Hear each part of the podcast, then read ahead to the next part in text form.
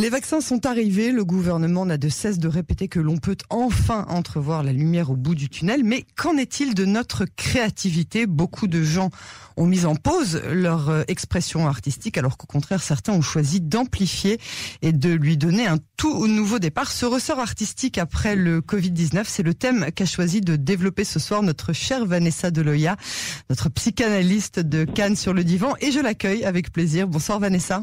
Bonsoir Yael. Comment allez-vous? Très bien. Alors vous allez nous parler ce soir de, du ressort artistique après le coronavirus. Oui. Alors je vais, je vais commencer par un conseil qui pour moi a une valeur de safran. Pas une valeur d'or, mais une valeur de safran, parce que Ah. je suis née à Marrakech. Ah.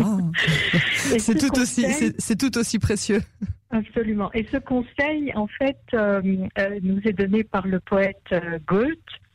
Et il nous dit les états d'âme doivent être sublimés, accommodés, de façon à ce qu'ils soient jouables. Qu'est-ce que vous voulez dire euh, par euh, sublimation? Oui, alors on avait déjà abordé la question de la sublimation dans d'autres euh, sessions.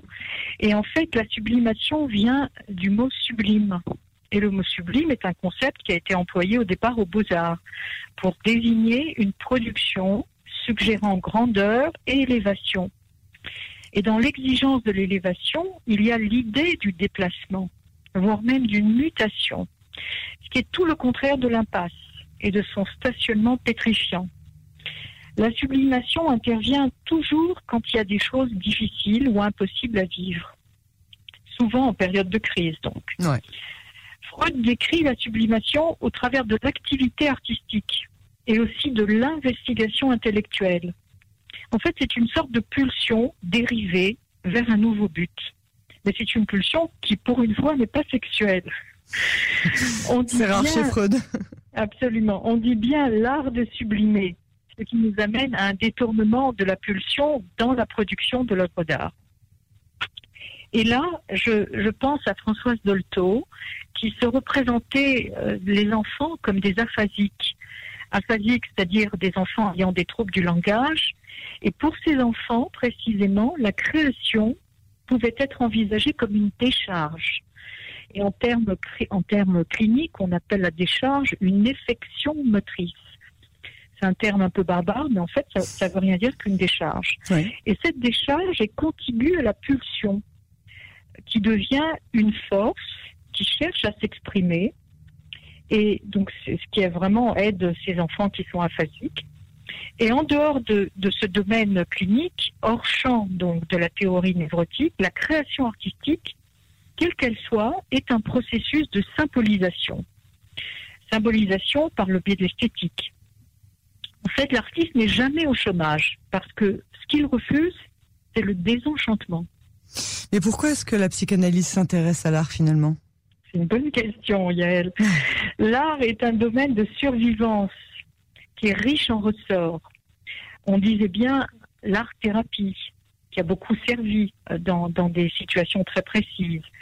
Le parfait registre de, de, de la survivance et en fait nous aide à ne pas basculer dans la catastrophe et son immobilité. Et on l'a déjà dit, la psychanalyse repose sur une stratégie d'émancipation. En faisant voler en éclats nos résistances, on se sent émancipé. Et il ne suffit pas en fait de pointer son symptôme, mais de prendre le temps de le commenter pour contribuer à le faire disparaître. Et c'est là où la poésie intervient. On écrit des poèmes avec nos tourments et l'enjeu est de les expulser. Et je prendrai l'exemple d'un grand philosophe très controversé qui s'appelle Théodore Adorno, qui est né à Francfort, qui était esthéticien aussi, juif par son père, et il a énoncé un aphorisme très excessif que certains définissent depuis comme un mantra ou un poncif. Il a dit écrire un poème après Auschwitz est barbare. Et cette phrase, évidemment, n'est pas passée inaperçue parce qu'elle est d'une grande violence. Depuis, cette prohibition est devenue matière à exégèse, puisqu'elle continue à nous titiller. Plus encore, elle continue à nous diviser. Adorno s'interrogeait sur la question de la déchirure et de la paralysie qui s'ensuit. Hein, quand il y a une déchirure, il y a toujours une paralysie. Et comme on sait, Auschwitz fut un trauma historique. Là, on revient pas là-dessus, il n'y a pas de débat. Évidemment. Et il y a une philosophe qui s'appelle Annie Palancher, très fine, qui dénonce donc euh, euh, Adorno, avec raison, et qui, qui dénonce aussi son livre qui s'appelle La dialectique négative, qui est une sorte de testament pessimiste, où il signifie qu'après la catastrophe d'Auschwitz, il n'est plus possible d'aller chercher l'oubli dans de fausses consolations lyriques, selon lui. Hein.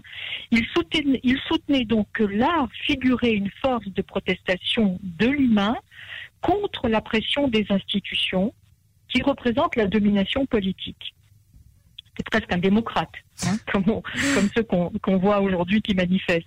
Donc selon lui, l'art doit faire écho à l'horreur extrême, ce qui est une thèse quand même très précise. Hein, c'est-à-dire C'est-à-dire à l'horreur extrême? Ah ben oui, alors justement, alors il illustre ses propos en citant le poète Paul Celan, Paul Celan, comme vous savez, qui est un, grand poète juif roumain qui a écrit en langue allemande, qui a expérimenté de très lourdes souffrances malgré son parcours euh, douloureux. Il a écrit euh, des poèmes d'une extrême beauté.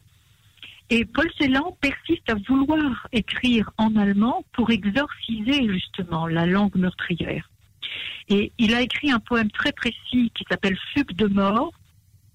Il l'a écrit en 1945, trois mois après la libération des camps de Suisse par la mer Rouge et son poème est aussi associé au tombeau de sa mère.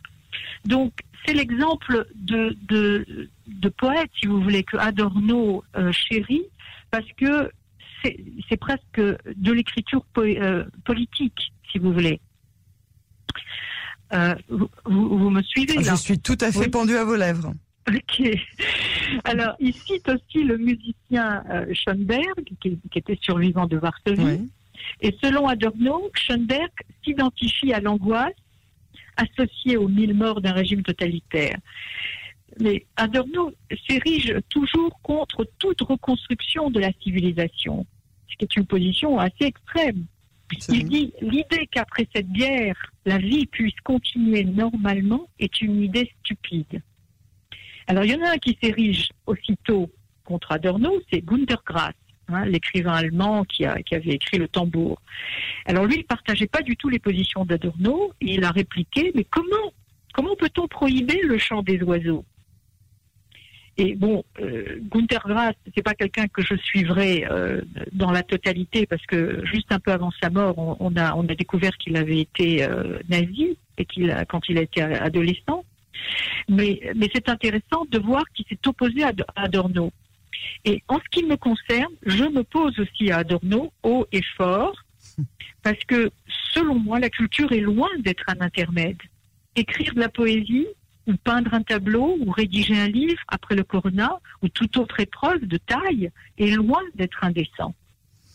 Alors, est-ce que vous pourriez, par exemple, nous citer euh, un artiste euh, contemporain qui mérite d'être découvert?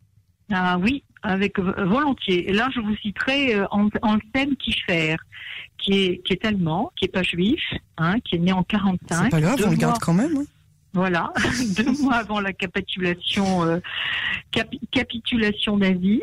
C'est l'exemple même d'un peintre qui n'oublie rien, qui se dissocie de son peuple au travers d'un travail de mémoire, de fouille et d'exhumation son enjeu est de taille parce qu'il relève sans répit dans ses toiles et ses installations. Euh, il utilise en fait des matériaux précis qui ont des résonances indubitables, comme, comme des cendres, comme le plomb, comme du sable, afin d'expérimenter et éprouver la barbarie d'Hitler. C'est un exorcisme qui est tenté et qui est accompli symboliquement. Et dans tous les musées, hein, je veux dire, c'est un très grand artiste. Et en fait, euh, c'est une révisitation d'un événement historique insoutenable, parce que incontournable, et sa plaie est ouverte à jamais. Euh, parce qu'il, euh, pour lui, fouiller est la seule manière de survivre. Avec un sentiment évidemment irrémédiable, très très aigu, il pose en fait la question de l'héritage et de la nouvelle génération allemande. Donc Kiefer réussit à ne pas démentir l'assertion d'Adorno, qui consiste à dire écrire un poème après Auschwitz c'est barbare, mais il ne s'interdit pas de faire de l'art après Hitler, après que les nazis ont prétendu mettre au service euh, euh, l'art au, service de leurs crimes, si vous voulez. Et, donc, Kiefer euh, a une idéologie qui est très intègre, qui, qui, fait qu'il confirme combien il est impossible de ne pas faire de poésie quand il s'agit de dénoncer une déshumanisation. Et par là même, son travail, en fait, n'est rien d'autre qu'un désir de tikkun olam. C'est ça qui est intéressant. Et alors, est-ce que ça peut permettre d'esquisser une activité artistique? Alors, je, si, ce que je peux dire concernant euh, l'activité artistique, c'est que l'artiste, en fait, est le roi du frayage. Il réussit à se frayer un chemin, à maintenir la tête hors de l'eau, si on peut dire, hein, parce qu'il passe constamment de l'abîme à l'éclaircie. L'artiste est un passeur, c'est un passeur entre deux rives. Tel est son enjeu. Et, la poésie est souhaitable comme un rebond, comme un possible rebond, et comme un rebond viable, ou, ou comme une parole de résistance, ou une contre-parole. En fait, c'est un enchaînement de vie. La poésie est un enchaînement de vie. Et qu'elle soit perforée, parce qu'il y a des poésies qui sont perforées de douleur, de souffrance, elle deviendra transfigurée en matière de survie. Et en fait, on passe de l'inscription déchirée à l'entrelacement. Et c'est là où elle devient réconfort. elle devient plus que réconfort et plus qu'un ersatz. Elle devient une substance. Je pense un peu à, ce que disait Lao Tse. Lao Tse disait Apprends à écrire tes blessures sur le sable mais apprends aussi à graver tes joies dans la pierre, parce que ce sont les joies qui sont les plus importantes et qu'il ne faut pas oublier. On doit, on doit vraiment les inscrire dans la pierre. Et en fait, que les peintres, ce qu'on souhaite aujourd'hui, c'est que les peintres s'attellent à leurs tableaux, que les écrivains euh, s'attellent à leurs livres, que les poètes euh, continuent avec leurs bribes de pensée. Toutes ces alternatives nous emplissent de rêves et de fenêtres ouvertes. Ce sont des fenêtres en fait qui donnent sur des champs, sur des clairières, qui sont jalonnées d'oiseaux et de papillons. Et, c'est rien d'autre qu'une réinvention d'un monde meilleur à traverser avec une euphorie réinventée. Et, je pense essentiellement, euh, pour conclure, pour conclure à, une phrase de Jean-Paul Sartre, euh, qui disait Nous appelons émotion une chute brusque de la conscience dans le magique. C'est pas beau ça? C'est magnifique. c'est magnifique, c'est tellement Sartre de dire euh, quelque chose comme ça. Vanessa Deloya, je vous remercie beaucoup pour cet entretien qui nous aura manifestement donné de nouveau envie euh, de nous replonger dans notre propre art. À très bientôt sur Cannes pour un nouvel épisode de notre série de podcast Cannes sur le divan. À bientôt Yael. Au revoir et merci.